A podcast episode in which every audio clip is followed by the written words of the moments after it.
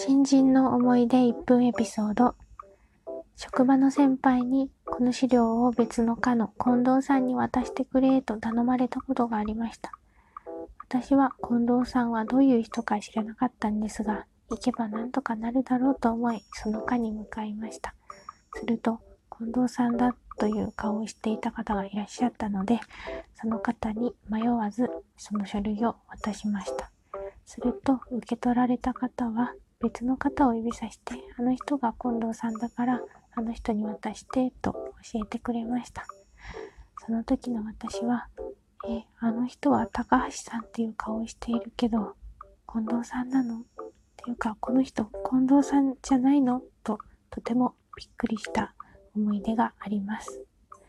謎の自信に満ち溢れていたなぁと、今、しみじみ思います。